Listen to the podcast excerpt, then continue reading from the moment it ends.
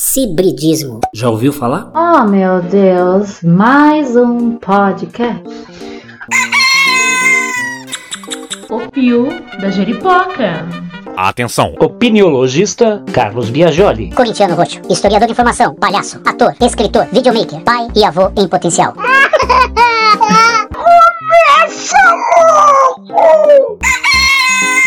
O Pio da Jeripoca. Olá pessoal, na primeira parte eu vou fazer todo um percurso para tentar mostrar para vocês o que, que é o cibridismo, um fenômeno que vem sendo estudado agora que mostra como que a gente está perdendo completamente a condição de escolher entre estar on ou estar offline. Na segunda parte do nosso papo entra um convidado, psiquiatra Rondinelli Salvador da Silva, que vai trazer pra gente altas reflexões. Bora lá? O jogo agora está rolando em um estádio que a gente vai conhecendo passo a passo, na prática, no trotar da carruagem. Estamos falando da internet, a rede mundial de computadores. Então eu tô aqui, me bate uma dúvida, pergunto pra minha amiga que tá na Itália, ela não sabe responder. Falo com aquele pessoal lá que tá no Japão. Esse pessoal conversa com o pessoal que tá em Sorocaba. Sorocaba pergunta pro pessoal que tá ali em Vancouver. Aí o pessoal de Vancouver acha melhor pedir a opinião do pessoal que tá em Washington. O pessoal que tá em Washington se fala com o pessoal do, que tá no Meyer, no Rio de Janeiro. Esse pessoal me manda um, um zap e me dá uma, uma opinião. Eu falo, ah, bom, tá. Mas eu discordo. E mudo de assunto e vou falar de outra coisa. Como se a gente realmente tivesse todo mundo junto ao redor da mesa da cozinha em casa, né? A internet é um fenômeno em várias vertentes de interpretação, do ponto de vista científico e tecnológico, do prisma da comunicação, pelo viés comportamental, ideológico, é um fenômeno, seja qual for o sistema de crença, que nesse campo hoje em dia vem encontrando seara fértil para agregar o quê? Corações e mentes. Num aqui e agora, com incomparável poder de geração e troca de informações. Nunca antes visto na história dessa humanidade terráquea. Com a tecnologia de informação avançando então a passos de gigante, e não é por dia não, é segundo a segundo, né? Já tem sempre uma novidade nova aí. E com o desenvolvimento irreversível da inteligência artificial apresentando pra gente o tempo todo novas possibilidades e realidades possíveis nunca dantes navegadas, a gente se vê com a forte sensação de ter o mundo inteiro na ponta dos dedos, por meio de um aparelhinho cada vez mais portátil, tão cheio de mágicos poderes, tipo assim como uma varinha de Harry Potter. No que o nosso smartphone vem se transformando cada vez mais. Eu, por exemplo, tenho nele meu banco, minha lanterna, tenho minhas músicas, tenho os meus livros, tenho a minha faculdade, tenho todos os meus contatos, tenho as formas de me conectar com esse com aquele universo, tenho tudo à disposição no bolso da minha calça. Quem navega aí no tal do TikTok já deve ter visto uma pá de videozinho comédia mostrando pessoas que não conseguem ir ao banheiro sem levar o celular junto.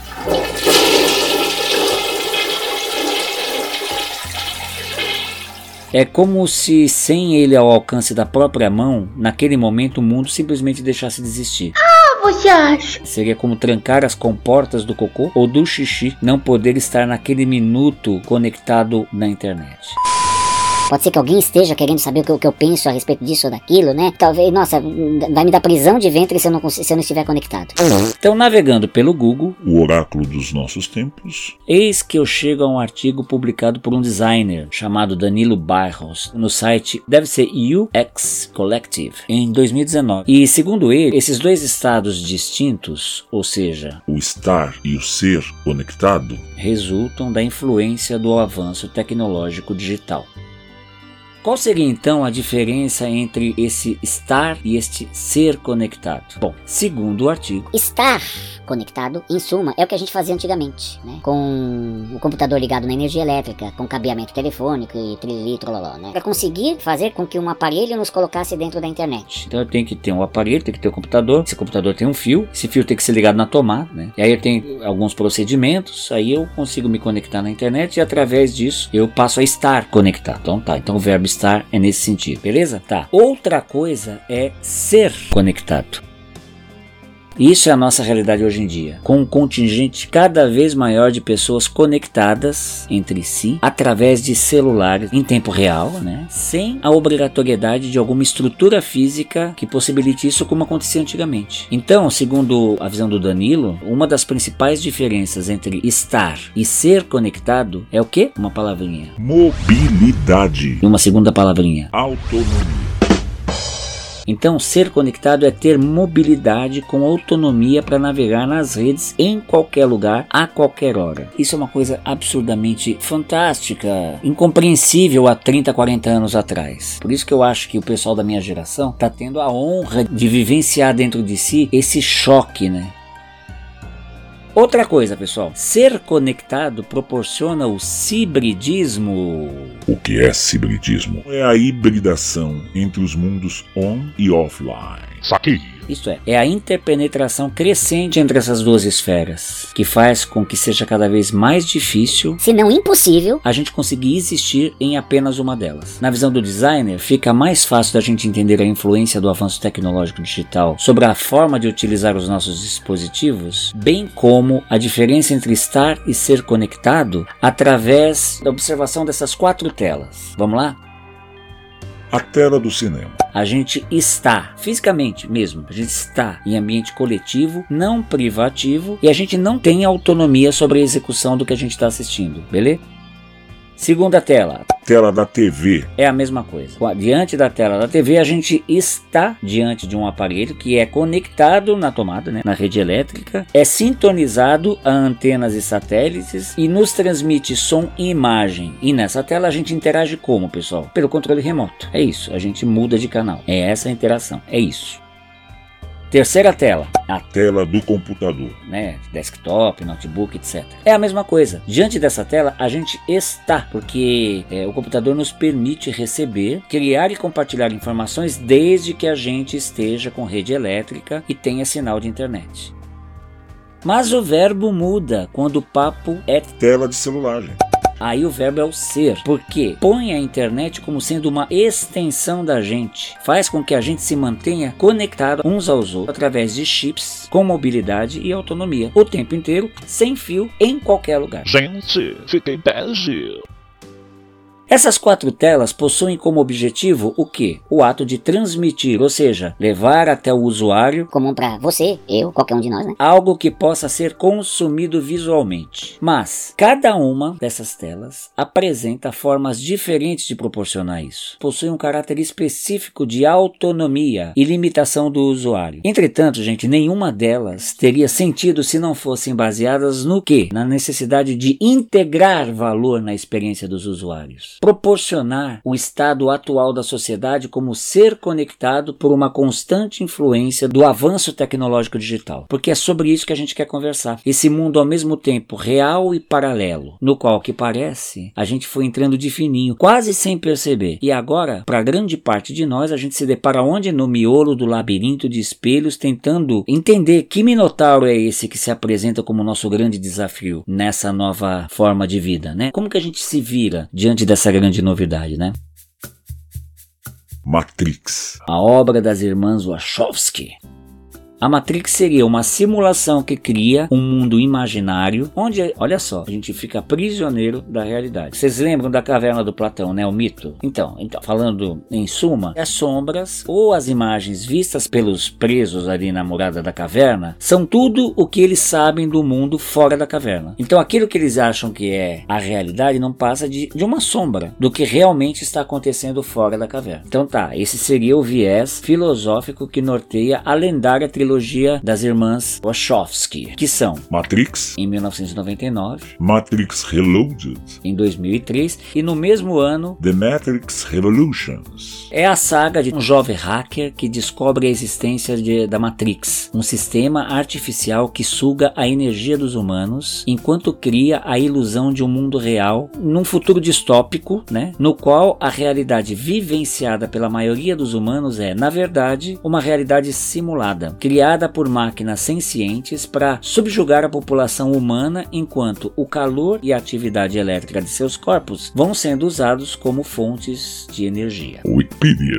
É, eu trouxe porque eu adorei o uso do verbo sugar. Sugar energia. Gente. Mas o conceito de hibridismo, ele traz um outro alerta. Ele enfoca, de fato, esse estado de contínua transição entre realidades. A offline, que até que se prove o contrário, a gente compreende como a parte concreta, né? Essa coisa que a gente consegue pegar com a mão, tocar, onde todos nós vemos a mesma coisa, tangível. Bah, enfim, vocês entenderam. E a outra realidade que é a realidade Online. que diz respeito a uma interatividade que hoje em dia a gente chama de Virtual. É algo sem efeito real. só que não, né? A gente sabe que já não é mais isso, né? O que a gente compreende hoje como abre aspas, Mundo virtual. fecha aspas, é um ambiente imersivo, simulado através de recursos computacionais, né? Então, o que a gente vive nas redes sociais, por exemplo, porque a internet, embora muita gente pense assim, ela não é o Facebook, né? É, o Facebook é apenas um site barra aplicativo que orbita dentro da internet. Mas enfim. Então, minha gente, hoje em dia a pessoa virtual, ela está associada àquilo que tem uma existência aparente e não propriamente real nem física. Isso tudo não nos remete a um tipo de realidade, é, digamos assim, bastante familiar de 2018 para cá, por exemplo.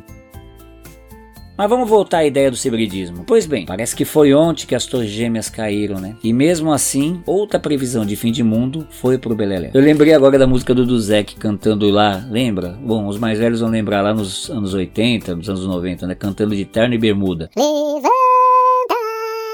e serve o café, que o mundo acabou. Sim, o mundo acabava naqueles tempos, né? No começo do- desse milênio. E a gente, para variar, testemunhou tudo sem perceber o que estava testemunhando. É assim que a história se faz. A gente sempre vai se ver através da posteridade, né? Aquele era um mundo. Off. Uma pá de traquitanas era necessária para a gente estar On. Sabe, feito aquele fiapo d'água que sai do meio das pedras e que começa a correr, e aí daqui a pouco se transforma num riachinho, e aí continua correndo, e depois vira um rio caudaloso, e continua correndo, e quando vai ver a gente tá brum, desembocando num oceano imenso, super profundo, que a gente não consegue se localizar, haja bússola pra tanta coisa, pra tanta novidade e tudo mais, né? Amei, gente. A tecnologia acabou tomando conta do cenário social e quando a gente se dá conta, babau, ela virou realidade. E agora o convite passou a Ser on. Nessa nova poesia, gente, quintal rimou sabe com o quê? Com digital, com virtual, né? Antes dos anos 2000, não sei pra você, mas pelo menos pra mim, digital o que que era? Era esse labirinto que a gente vê nos dedos da gente que faz com que ele não seja igual ao outro, né? Mas eu acredito que por conta de a gente acessar esse novo planeta, né, o planeta On. através dos dedos, né? Então virou então o mundo digital. Bom, mas enfim, poesia à parte, há um fato a ser aceito. Hoje a gente não é mais. On ou off. Como diz a Marta Gabriel, A gente é on e off ao mesmo tempo, simbioticamente. A gente forma um ser maior que o nosso próprio corpo ou cérebro biológico. Hoje em dia, minha gente, a gente se vê expandindo na direção de outros corpos e mentes por meio de todos esses tipos de dispositivos que a gente tem à disposição. E isso já é considerado arcaico, daqui a pouco não vai precisar nem sequer tocar em nada para conseguir acessar essa esfera virtual.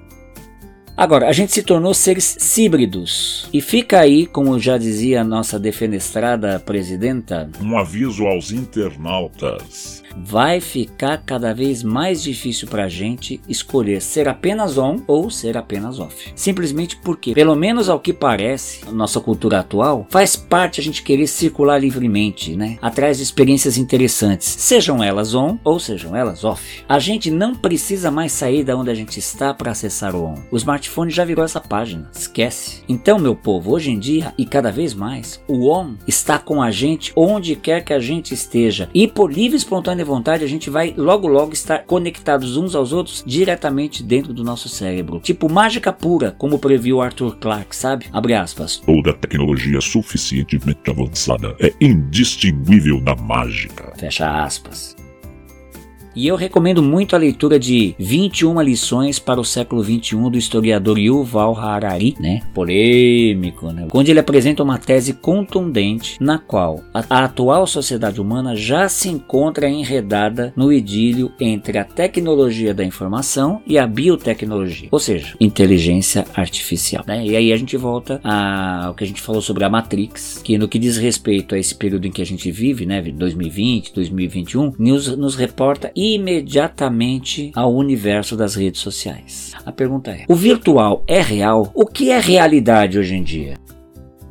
Eu estou com 56 anos de idade. Ou seja, sou um dos remanescentes de uma época em que a galera que aportou no planeta, a partir de 2001, por exemplo, certamente vai ter muita dificuldade de imaginar. Como assim? Não tinha Ctrl C e Ctrl V? É, não, não tinha. A gente tinha que ir na biblioteca, levar um caderninho, uma caneta, nem sei se naquela época já era BIC, e aí a gente passava por uma, um ritual imenso que demorava em torno de uma hora pra gente conseguir chegar até o livro. Aí a gente pegava, encontrava no livro lá o trecho que nos interessava, aí a gente pegava, abria o caderno, né? Pegava esse negócio chamado caneta, colocava entre os dedos, né? E aí a gente copiava o que nos interessava, tudo que nos interessava. Fechava o livro, ia até a biblioteca, botava na mesa do, do, da bibliotecária, do bibliotecário, e aí começava um novo ritual, pedia um novo livro para poder fazer a mesma coisa, copiar uma outra parte parte, isso demorava algumas horas. Aí a gente saía, chegava em casa e começava a fazer a nossa lição, recopiando, né, pro papel ao máximo, porque tinha que entregar o, o trabalho pra escola. Mas eu não tô entendendo.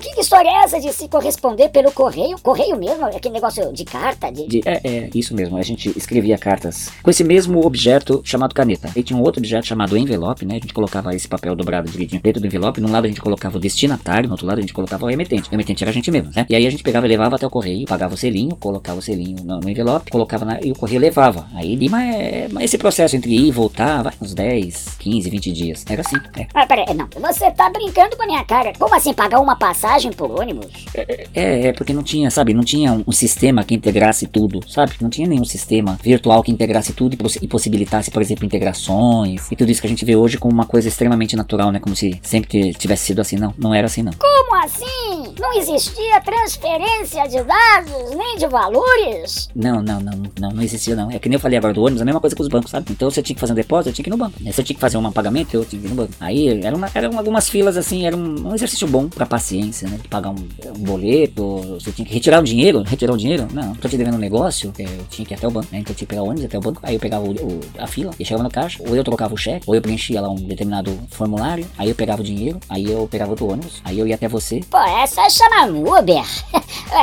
é, você tem isso no seu celular. Não, não, não, não, não, não. Você tinha que ser, se não fosse o ônibus, tinha que ser o táxi, sabe? Você tinha que pegar e fazer um sinal na rua, assim, pra, pra chamar a atenção do taxista. Ele parava, te levava até em casa. Aí eu pegava o dinheiro que eu pegava no banco, sabe? Aí eu, eu, eu te dava. Mas que bobagem. Não, basta você pegar, é, acessar pelo app, o app pelo seu celular, você transfere valores de um para outro. É uma coisa praticamente instantânea. É, meu querido, mas eu vou te contar uma coisa. Nem sempre foi assim, sabe? Aliás, a maior parte do tempo não foi assim, né? Mas você sabe o que é mais doido? O que, que é mais doido? É que isso era uma coisa considerada completamente natural. Né? A gente não. Eh, sofria, sofria, claro que sofria, não vai dizer que não sofria. Mas sofria como a gente sofre hoje com outras coisas. Fazia parte da vida. É, a vida era assim. Pera lá, pera lá, dá um stop aí que eu tenho uma pergunta aqui. Você percebeu que o Trump matou um general no outro lado do mundo sem que nenhum soldado saísse de casa? É, pois é, você tá falando de drone, né? Drone também tem a ver com uma, uma tecnologia altamente sofisticada que envolve uma inteligência artificial muito bem desenvolvida e tudo mais, né? Antigamente não. Antigamente acho que o, o líder teria que realmente mandar um exército atravessar, botar no navio, ou mesmo no avião, atravessar o, o oceano e lá, fazer mil táticas e chegar até o campo do inimigo e aí matar. Ah, não, pera aí. Como assim? Não existia delivery?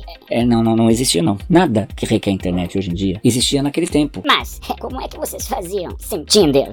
Ah. Como vocês faziam sem Facebook, sem Twitter? Onde é que vocês exibiam a sua felicidade sem Instagram?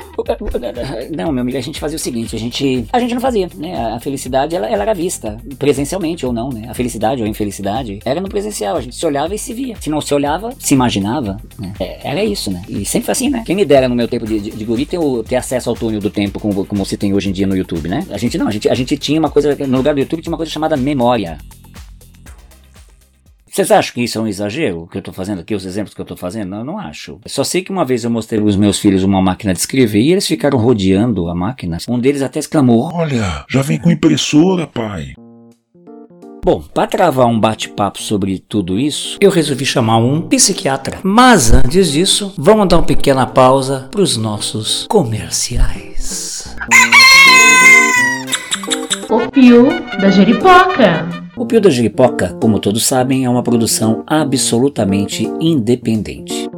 Neste ano, a gente tem produzido episódios semanais, conversando com muita gente bacana sobre assuntos que fazem a história do nosso tempo histórico. Muito obrigado. Muito obrigado a todos vocês que nos acompanham e que compartilham o nosso trabalho com os seus amigos. E obrigado também a todos que usam o nosso trabalho para dar toques a seus inimigos. Eita! Este é um projeto em que acreditamos muito. Você gostaria de colaborar com ele? Basta que entre em contato com a gente pelo e-mail que está aqui na descrição deste episódio, tá bom? Então bora continuar que a prosa tá muito boa. Rondinelli Salvador Silva, conta pra gente quem sois vós. Olha só, Carlão, eu sou médico psiquiatra, mineiro de nascimento, moro aqui em Santos, tenho um podcast também e sou um dos seus ouvintes também nas horas vagas. Ah, que legal. Psiquiatria Adeuques. De, né, pros mais refinados como nós. É, somos eu e a minha companheira Yara. E aí, a ideia da gente originalmente era fazer um podcast que falasse sobre os temas da psiquiatria. Então, a ideia era falar sobre como é que a gente enxerga o sofrimento humano hoje em dia, em que maneira a psiquiatria pode ajudar, mas em que maneira a psiquiatria pode atrapalhar também. E aí fica mais interessante a coisa. Então, hibridismo diz respeito a esse processo de integração e de hibridização entre elementos que estão relacionados com o nosso mundo cotidiano, nosso mundo diário, nosso, nosso dia a dia, fora do universo da internet, e a integração dele com o universo que vem da internet, particularmente nos últimos anos das redes sociais. E como é que esse processo de integração ou de hibridização entre esses dois universos produz algo de novo? Porque a gente podia dizer assim, ah, é só mistura, mistura sei lá, de, uma, de um computador com uma cozinha. O que, que você produz de novo? Nada. Mas a hibridização produz fato novo pra gente, né? Por exemplo, no próprio trabalho, é uma loucura hoje em dia como é que a relação entre o público e o privado foi sumindo de alguma forma, né? A gente vê, por exemplo, o horário de trabalho foi mudando aí. Então a gente percebe que se eu conseguia chegar no meu trabalho, sair dele, eu conseguia é, ter uma vida privada a partir de então, com uma ferramenta como essa de comunicação, eu passo a não ter mais o espaço doméstico ou privado para me dedicar às minhas questões. Bom, o trabalho do sujeito passa a ser também comandado a partir de agora pela relação que ele estabelece com o meio de comunicação, ou seja, um bom trabalhador passa a ser aquele que, por exemplo, está lá disponível para responder mensagem do seu patrão por mais tempo fora do seu trabalho físico a gente tem uma questão 2, né? Vamos dar um salto nessa mesma categoria de trabalho aqui. A gente pode pensar, por exemplo, na dinâmica de redes sociais entre o patrão e o trabalhador, no qual as maneiras como a pessoa se desloca pelo dia a dia dela passam a ser levadas até o âmbito das redes sociais, de forma a produzir para ela alguma vantagem profissional também. E vice-versa, né? Eu vou lá na rede social, posto uma foto com, sei lá, com alguma coisa numa situação que eu quero ganhar impacto. Eu acho que essa é a forma mais superficial superficial que a gente enxerga a coisa, né? Como a coisa se dá. Como é a gente pode conceituar realidade? Porque uma coisa que a gente escuta muito é falar assim, gente, olha, o mundo off é o mundo real. O mundo on é o mundo virtual. Então o que, que é real? Porque no virtual acontecem muitas coisas que refletem a realidade, seja da pessoa, indivíduo, seja da coletividade em que ele está inserido, né? Você me colocou aquela bucha da filosofia que o pessoal está discutindo faz uns dois mil anos, pelo menos, né? O que, que é realidade, o que, que não é realidade a psiquiatria ela trabalha com um certo conceito de realidade, que a realidade ela é um elemento consensual. E aí você sabe que eu já vou arrumar briga com um monte de gente, né? Como assim realidade é consensual? Por exemplo, é consenso que a folha daquela árvore é verde, que a bola é redonda, que o céu é azul ou essa chuva que tá caindo é molhada. Então isso é real, porque é consenso. É isso que você tá falando? É exatamente isso. É real. E aí aquilo, mesmo aquilo que é o dissenso, aquilo que não é consensual, tem um certo dissenso que é aceitável. Então, eu posso chamar chuva de toró. Eu posso dizer que é verde, mas eu posso dizer que é verde musgo a folha que você falou. Tem um certo dissenso que a gente aceita. A partir de um certo ponto, a gente rompe. Então, a psiquiatria trabalha com essa ideia de realidade, a realidade do consenso social. As pessoas que rompem com essa relação de consenso, e veja, é de, é, é, não é tão simples definir isso quanto parece, a gente vai dizer que sofre de algum transtorno psiquiátrico. E aí eu acho que a gente vai fazer um link muito bacana do ponto de vista da percepção. Psiquiatria, ela é uma área de convergência. Psiquiatria é área de encontro, encruzilhada de conhecimento.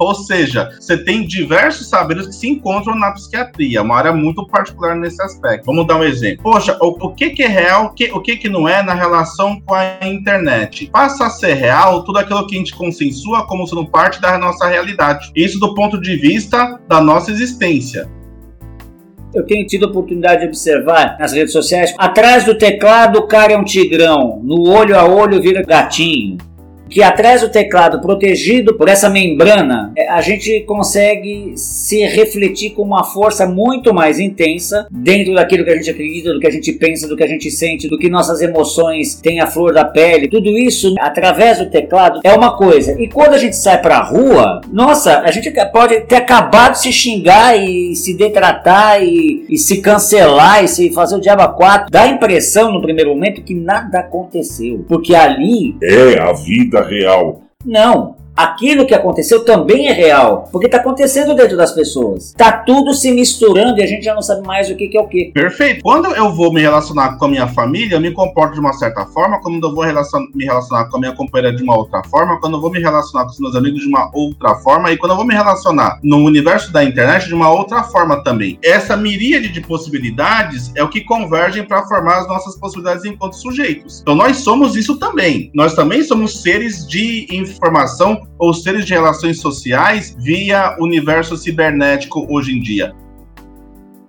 Então isso se hibridiza também com a nossa existência. O detalhe que eu estou chamando a atenção aqui, Carlão, para a gente pensar, é que não é simplesmente é, associar mais uma coisa. Isso passa também a influenciar outras áreas da minha existência. E aí o que você falou é muito bacana. Olha, por trás do teclado, talvez eu não seja o leão que eu aparente à frente dele. Mas será que eu estou preparado para conseguir conjugar as duas coisas? Será que esse caminho é um caminho bacana também? Será que se eu chegasse na minha família, eu ia ser um leão com ela? Se eu chegasse em casa com a minha companheira ser um leão com ela? Será que não é hora de repensar também essas formas de hibridizar as nossas relações? Eu acho que nós estamos caminhando para um lugar com altíssimo risco de não ter retorno. Por exemplo, o louco, ele rompe. E aí eu pergunto, aquilo que ele está vivendo é ou não é realidade? Não, Carlos, não é realidade porque foge do consenso. Não, tudo bem, mas o consenso ele é uma estruturação histórica, cultural, né? E aquilo que ele está vivendo lá, será que não é uma intensa realidade? Eu sou o meu próprio estudo de caso nesse tema, porque eu sou um cara adicto de rede social, estou tentando transformar a minha forma de, de, de, viver dentro dela, mas não consigo ir para o banheiro sem o celular. Então tá, a impressão que eu tenho é que eu estou junto com todo mundo, ao mesmo tempo, de pijama na sala de estar o tempo todo, sem dormir, como na, naquela peça lá do Albert Camus, Algemas de Cristal, né? Que ele fala que o inferno são os outros, é um lugar, um quarto em que a gente fica acordado o tempo todo, de luz acesa, o tempo todo junto, o tempo tempo todo, o tempo todo, o tempo todo. É essa sensação que a internet está cada vez me trazendo. Essa relação intensa que vai se dar ali né, no universo da internet de alguma forma, ela produz inclusive dispositivos biológicos do nosso corpo. Então, vamos dar um exemplo aqui, ó. Vamos dar um exemplo bastante objetivo aqui. Aquela substância que a gente tem no nosso cérebro que leva a gente a procurar respostas de recompensa, que é a dopamina, ela é fortemente projetada ou liberada em situações de interação social, particularmente os meios de comunicação cibernéticos também o fazem. Então, essa mesma dopamina que vai estar presente, a hora que você está num momento de grande comoção pública, seu time ganhou um jogo, você conseguiu conquistar a pessoa que você amava, tá numa, numa situação profissional muito bacana, essa mesma substância é disparada o tempo todo, a hora que a gente vai lidar um com o outro por meio cibernético. Qual é o detalhe, Carlão? Dessa mesma dopamina é a substância responsável por, em alta quantidade, levar a gente a ficar psicótico, ou seja, sair da realidade é o caso da menininha oriental no filme Dilema das Redes, né? Numa busca por recompensa, ela vai encontrando caminhos que não seriam que ela tomaria se tivesse uma vida, talvez com esse on e off, mais fácil de desligar. Você não acha? Acho. Eu, como adicto que sou, consigo reconhecer nos outros, né, a, a mesma adicção. Eu já cheguei ao ponto de, no mesmo cômodo da casa, ter que passar um WhatsApp para falar alguma coisa, porque a pessoa simplesmente não tirava o olho do. Eu não posso falar, pai de fazer bobagem, eu tô falando com você. Porque aquilo que tá acontecendo ali, pra ela, realmente é de suma importância, como a japonesa. A oriental, é que eu não sei se ela era japonesinha, né? É a orientalzinha do filme, né? Do Dilema às vezes. Aquilo era tão importante que ela chegou ao ponto de quebrar o sistema que a mãe criou para tentar driblar, né? Durante um jantar, estar off. E não conseguiu, porque a menina não tem mais condição de estar off. Então é esse o meu desespero, Rondinelli. Eu desinstalo tudo do meu celular e consigo ficar uns 3 ou 4 meses. E aí vem essa história da importância da, da minha opinião. Quem acompanha o meu podcast, eu recomendo o hashtag 001 é Opiniolândia, que é onde a gente simplesmente acredita piamente de que o mundo necessita da nossa opinião. Por isso que a gente leva o celular para o banheiro. Porque são alguns minutos que o mundo pode sair de órbita se a gente não der a nossa opinião, né? Primeiro episódio aí do, do da Jiripoca trata exatamente disso, que é a ideia de que é que é uma certa posição narcísica nossa de que é, a gente é muito importante para o outro ou que o outro é muito importante para a gente também, né? Se a gente for lá no Bauman, tal, que é aquele autor que faz que fala lá sobre as relações fluidas no dia de hoje, né? Uhum. Ele diz que o grande sucesso das redes sociais e da internet como um todo não é a possibilidade de você se conectar, mas de você se desconectar do outro. Então, você tá lá conversando com alguém, a coisa não, não rolou do jeito que você quer, você desliga e procura a próxima relação que você acha bacana para manter ali. E aí eu vou fazer uma comparação com o uso de substância química. Para você tomar vinho, sei lá, dois minutos atrás, primeiro assim, você precisava plantar o vinho, esperar esperar o tempo do vinho, aí amassava o vinho, daí esperar o vinho. Enfim, para daí você conseguir tomar um vinho. As relações sociais são da mesma ordem. Para você conseguir se relacionar com alguém, isso demanda tempo, demanda fluidez, disposição, demanda encontro, demanda um tanto de questões que não está no nosso controle também. Assim como você tem uma indústria do vinho hoje que engarrafa milhões de litros de vinho por dia, você tem hoje a rede social que produz milhões de interações sociais por dia também, em escala que a gente nunca viu. A pergunta que eu me faz numa situação dessa é: assim como a gente tem preocupação hoje com a farta disposição de vinho, ou a maneira como a gente dispõe o vinho para as pessoas, que pode ser deletéria ou não, a gente tem se preocupado da maneira como essas relações cibernéticas também se colocam aqui, porque veja, será que essas formas de consumir redes sociais estão sendo pensadas também para o nosso bem-estar ou estão sendo pensadas para uma outra relação? Se elas estão sendo pensadas para o nosso bem-estar, elas estão falando miseravelmente. Se estão pensando em outras questões, como o documentário mostra, talvez a gente precise começar a entender que esse hibridismo não seja uma coisa necessariamente bacana, mas sim, na verdade, uma possibilidade que está sendo aí dominada por interesses diversos. E aí chega o ano que você tá falando. Às vezes a única resposta que a gente tem para lidar com isso, se não bem sincero, Carlão, é um bom tempo de abstinência, aí uns três ou quatro meses mesmo, cara. Nossa, é incrível, Rondinelli. É, para tomar decisão é difícil. Me lembra muito meu processo de largar o cigarro. Eu tô limpo, né, que nem fala, né, há 22 anos. Eu dei de presente de casamento para minha esposa. Pode parecer bobagem, mas não é. É a mesma coisa com as redes sociais. A tomada de decisão é todo um processo. Aí quando eu respiro fundo e vum, vum, desinstala o Facebook, desinstala o Twitter, desinstala o Instagram, desinstala isso, desinstala aquilo, pá. Aí vem aquele, nossa, vem uma sensação terrível, terrível, que me lembra muito aquela hora na, na Matrix do filme, quando desconectava na nuca, né? Tirava o, o, pino, que o cara passava mal e se via naquele casulo daquele jeito. É como eu me sinto no, no momento seguinte que eu me desconecto das redes. Qual é o passo seguinte? Um alívio. E aí eu começo a ter uma sensação de vida real parece que eu tenho mais tempo, parece que não é tão importante o tempo todo, né? Fotografando, é selfie, é isso, é aquilo, é aquilo outro. E aí vem uma paz e parece que eu me acostumo. Lá pro terceiro, quarto mês, começa a acontecer coisas que não tem como não opinar. É, é, péssimo o que está acontecendo. É péssimo. Em termos de, de, de benesses para a gente, consumidor disso, é horrível o, o, a contrapartida, porque é vício. E no, no que toca a contrapartida para os grandes grupos econômicos que estão usufruindo horrores, inclusive em termos de manipulação de interesses que vão muito além da nossa capacidade de, de compreensão, é uma maravilha.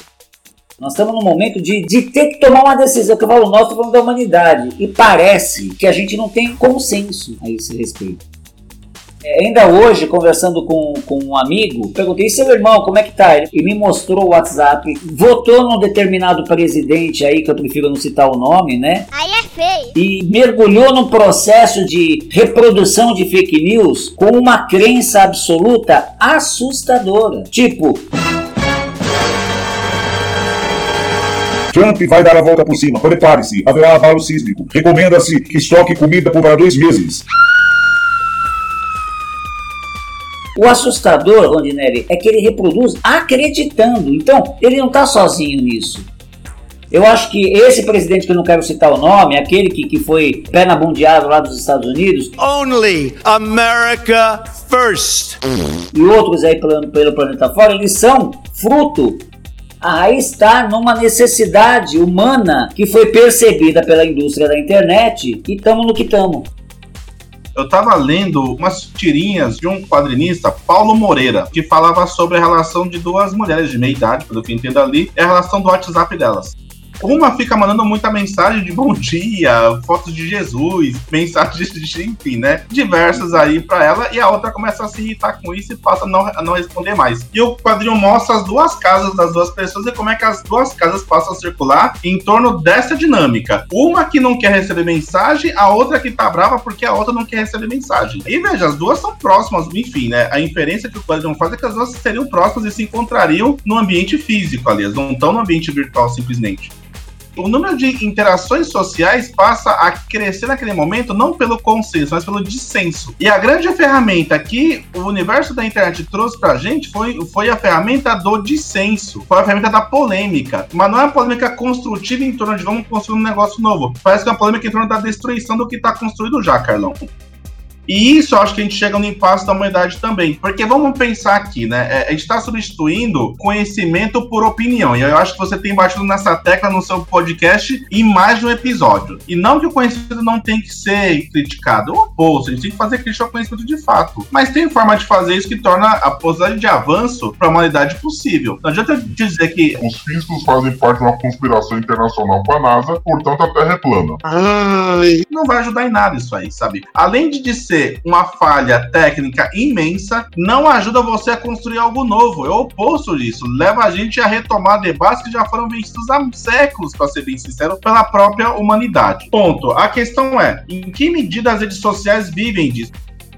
E aí eu insisto muito. Na medida em que você produz polêmica e que você hibridiza essas relações de polêmica com o dia a dia, você vai produzindo uma relação de ida e vinda. Então eu tô aqui, bravo com alguém porque tem opinião divergente da minha, vou na internet lá e critico essa pessoa. Na verdade, eu ofendo essa pessoa. Eu posso resolver fazer a discordância ser levada para o campo do mundo material também. E aí você não consegue mais diferenciar muito bem como é que essa película se articula ali.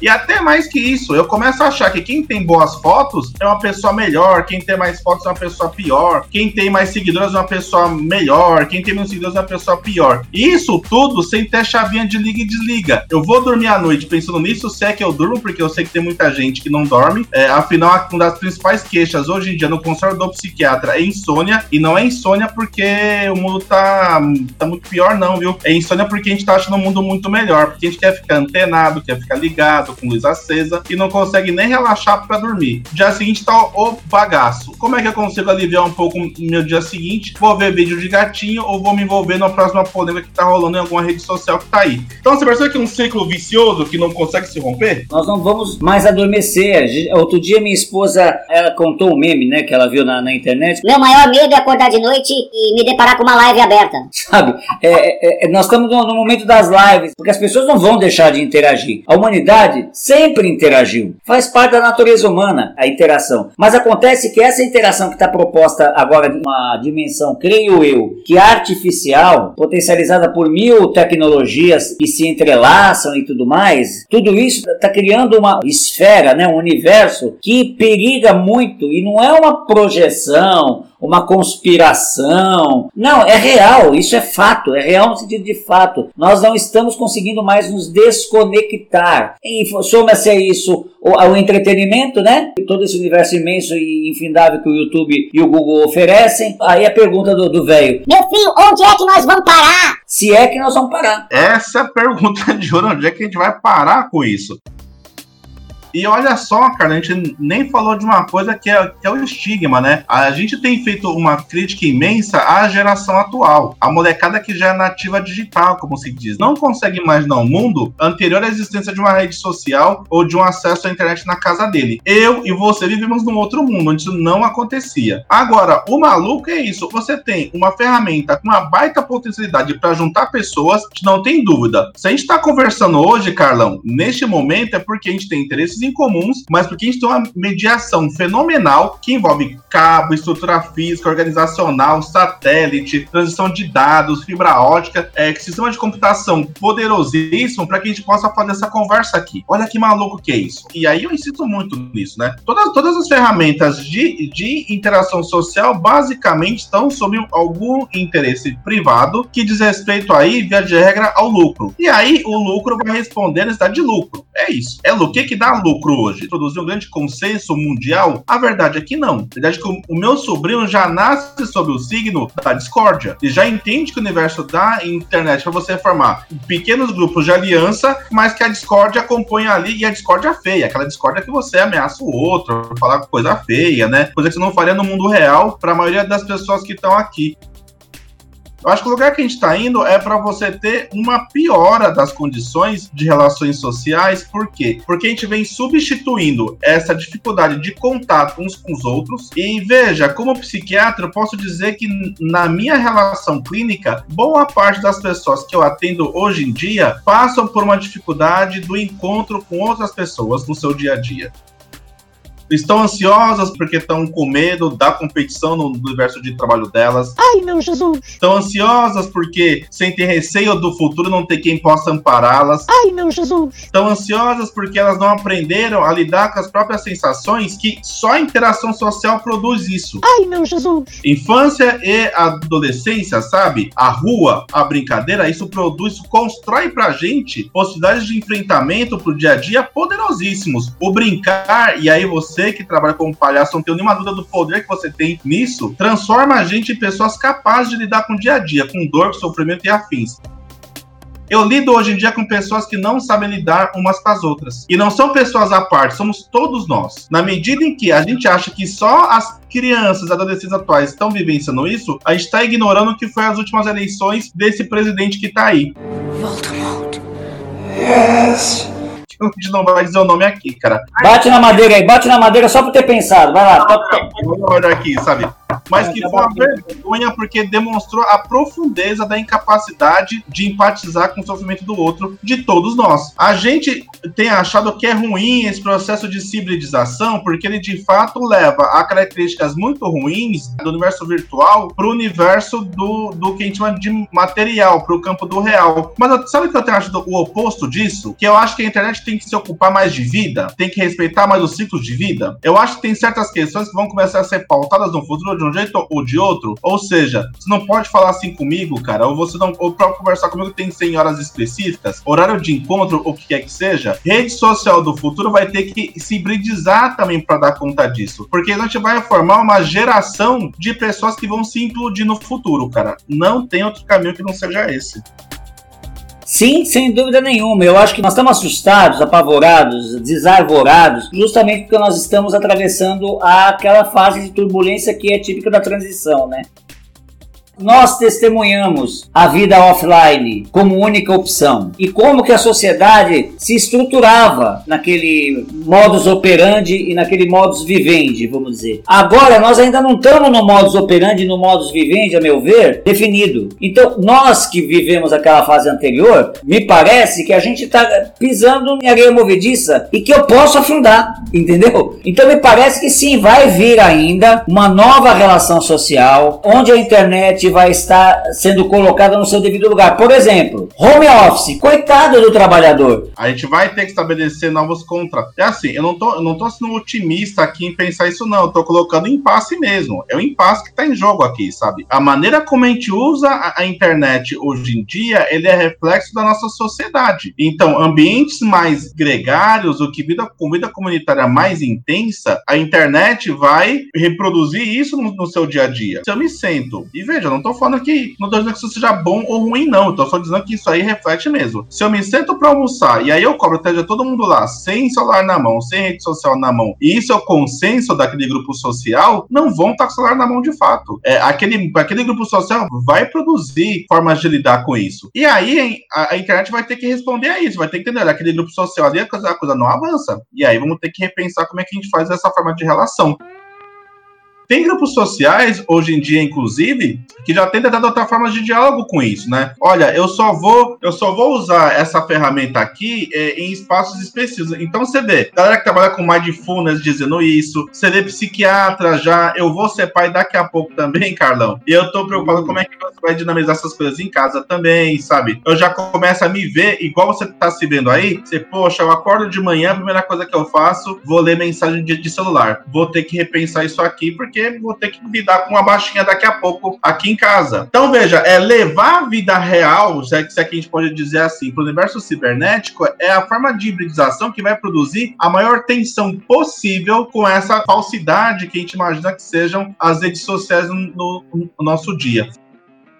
E aí é isso. A questão é se a gente vai conseguir reconhecer enquanto humanidade o mau uso que a gente tem feito dessa ferramenta poderosíssima de avanço que eu considero que é a internet. E se a gente vai reconhecer isso, que outros que a gente vai empreender para conseguir superar isso. E aí, cara, eu acho que esse é o nosso grande impasse, sabe, Carlão? Você conhece alguma coisa, algum movimento de estudos que estejam em curso no sentido de entender e apresentar propostas para essa areia movediça, essa fase de transição, para a gente conseguir, mesmo a partir da autodenúncia, né? Porque o dilema das redes é uma autodenúncia, né? A gente tem que tomar cuidado para não, não, simpatizar demais com aquelas pessoas. Não adianta criar a bagaça toda e depois falar, oh meu Deus, cria um monstro. E achar que só isso basta para eximi-las da responsabilidade de ter criado a bagaça, e como ali é, é, falado fartamente, até de forma consciente, né? Mas como é que a, psiquiatria, a psiquiatria se é que é, né? Psicologia, tá encarando esse desafio? Olha só, existe duas formas de pensar saúde. Uma forma de pensar saúde é pensar saúde como negativo da doença. Eu tô bem se não tô doente. Essa forma de pensar leva a gente a tomar remédio pra burro e leva a gente a achar que tá doente o tempo todo. É a forma quase que hegemônica ou que boa parte do sistema de saúde opera, por exemplo, sei lá, nos Estados Unidos, né? Tem outra forma que é pensar a saúde que é pensar em promoção à saúde, que é o quê? Que entender que saúde é muito mais do que você não tá doente. Saúde é seu bem-estar, você conseguir comer bem, dormir bem, bem, ter relações seguras. Então, você vê, saúde se torna uma coisa muito maior a partir disso. Nesse campo da saúde coletiva, cara, já tá dado. Essa forma de relação com a internet não tem futuro. Ela vai produzir resultados ruins, por quê? Porque ela implica em você ter mais sofrimento. Não é relação de saúde você se isolar do mundo e ficar. Veja, estamos usando um termo forte. Você se isolar do mundo para ficar tendo relações virtuais. Se eu for especificamente na psiquiatria agora, você tem uma crítica que vem sendo feita nos últimos, vamos lá, 10 anos, na época do mais MySpace. MySpace é velho já, né? MySpace é. já puxou até. MySpace era uma plataforma que você trocava músicas e afins. Daquela época pra cá, tanto a Associação de Psiquiatria dos Estados Unidos quanto a Associação de, de Pediatria também já tem campo de pesquisa considerável demonstrando o caráter muito ruim do uso de internet de forma geral. Já soltando documento dizendo que não é boa ideia deixar que os pequenininhos façam uso de internet por muito tempo. A OMS já, su já sugere que você passe a fazer uso da, da internet. E sem se sentir culpado, hein, Carlão? A partir dos 12 anos, meu. Oh. A gente já tem documentação com essa robustez. O próprio documentário de Dilema das Leis, ele chega a citar em alguns momentos alguns estudos. É estudo lá da Associação de Psiquiatria e Associação de, Psiquiatria, de Pediatria dos Estados Unidos. Caramba! Que coisa, hein? que a primeira coisa a gente começa a reconhecer, olha, sociedade, todos nós, temos um problema. A gente não sabe fazer bom uso dessa ferramenta aqui. Ou a gente se transforma, ou a gente vai ter que transformar a ferramenta. Provavelmente, os dois juntos. Eu acho, olha só, no reino da Opiniolândia, hein? Que eu, eu acho que um passo fundamental, não sei se o único, mas um dos passos fundamentais é a gente se deslocar dessa posição em que a gente se encontra de olhar dentro da internet, né, só entre nós e passar a olhar para quem nos manipula. Exato. Qual é o interesse do reino da discórdia, do reino do dissenso? Por mera observação, já saquei que de 2018 para cá, quando o inominável chegou ao poder, Oh, disgusting. é a discórdia que tem pautado, por exemplo, as esquerdas. A gente não tem conseguido se organizar. Sim, sem dúvida. Isso não é um- a obra do acaso. Isso é, é- é um- é uma engenhoca do tamanho da constelação inteira. Tem aí um, um, dito cujo muito comprometido com essa função dentro desse esquemão, no meu ponto de vista. Então, se você pensar com a cabeça do cão, você consegue talvez desmontar, né? É, lembra da, da imagem da bombinha dos filmes? O fio azul ou o fio vermelho, né? Você consegue entender o mecanismo daquilo. E não sei, eu não sou psiquiatra nem psicólogo, mas eu tenho a impressão que é isso mais ou menos que vocês fazem. Quando vocês se deparam, por exemplo, com um psicopata, um serial killer, tem que entender qual é o mecanismo que move aquela mente, o que, que aquele complexo de emoções e, sentimentos, é, ou não, ou ausência deles, faz com que produza determinadas ações que colocam a vida de outrem em risco. Então não adianta falar assim, bota na cadeia, porque ele vai pra cadeia, mas não, o problema não foi resolvido. Ele vai reproduzir hora mais, hora menos. Se a gente pensar assim, a gente consegue pelo menos tentar entender, por exemplo, levando para um extremo, qual foi a lógica que fez com que Hitler juntasse tudo aquilo ao redor dele e causasse o que causou durante uma guerra, mas que começou muito antes, como nós estamos vendo agora de novo se reproduzir. Então tem que tentar olhar para o outro com mais empatia, não botar a culpa na bomba relógio, não tem que tentar desmontá-la, entender como que o mecanismo dela se dá. E eu acho que o grande passo nesse sentido, neste momento, é tentar entender através das redes sociais e da internet como, como um todo, nós, grande massa, a quem nós estamos servindo, além dos interesses comerciais. Isso aí é óbvio, porque isso é algoritmo. Mas além disso, é isso que a gente tem que entender do meu ponto de vista. Senão a gente não vai conseguir é, perceber qualquer das redes sociais, que é o que nós temos no momento, porque há de vir muita novidade. Sem dúvida nenhuma, a gente não faz ideia, né? Eu sempre recomendo assistir Black Mirror, né? Aquela série, série britânica, que é muito responsável na forma de propor reflexões nesse sentido. Entender o que está em jogo é utilizar as ferramentas construídas historicamente, né? Não adianta tentar reinventar a roda, ou achar, ou cair nessa teoria de conspiração, ou em seita, ou achar que a sua opinião é algo de muito mais relevante do que uma opinião, né? A sua, a sua opinião é tão importante quanto a opinião do seu vizinho. É isso. Basicamente é isso. Não tem muito mais o que a gente dizer sobre isso. Vamos começar a nos voltar mais para entender a parte das ferramentas de conhecimento que a gente tem, o que, o que está se passando aí. Queria fazer uma sugestão de filme também, aquele filme Rede de Ódio, Netflix. O filme ele toca em diversas questões que a gente abordou aqui, a civilização, toca na maneira como as pessoas vão produzindo dissenso, mostra o momento atual também, como é que as redes sociais viram ferramenta política, e eu acho que pior, ele mostra uma visão ali do que, que pode acontecer de forma sistemática se a gente não fizer nada para transformar as coisas, né? Rondinelli Salvador da Silva. Queridão, super, mega, ultra, giga, obrigado por você ter aceitado o convite para vir aqui conversar com a gente. Mas que isso, Carlão. Muito, eu fico muito feliz de ser convidado, uma alegria imensa saber que você vai participar com a gente também lá no Psiquiatria AD, cara. Mas brigadão demais, viu? E encerrando, como eu sempre gosto de encerrar, agradeço a sua audiência, agradeço ao Rondinelli pela participação. Muito obrigado. Compartilhe, compartilhe, compartilhe. E nas horas vagas, compartilhe também. Se quiser contribuir com o nosso canal financeiramente, é só entrar em contato com a gente pelo e-mail que está aqui na nossa descrição, tá bom? Então, Saravá, Axé Shalom, Salam Aleikum, Namastê, Shanti, Evoé, Alá Akbar, Banzai, Aueté, Optia, hashtag saudações corintianas, fui! O fio da Jeripoca.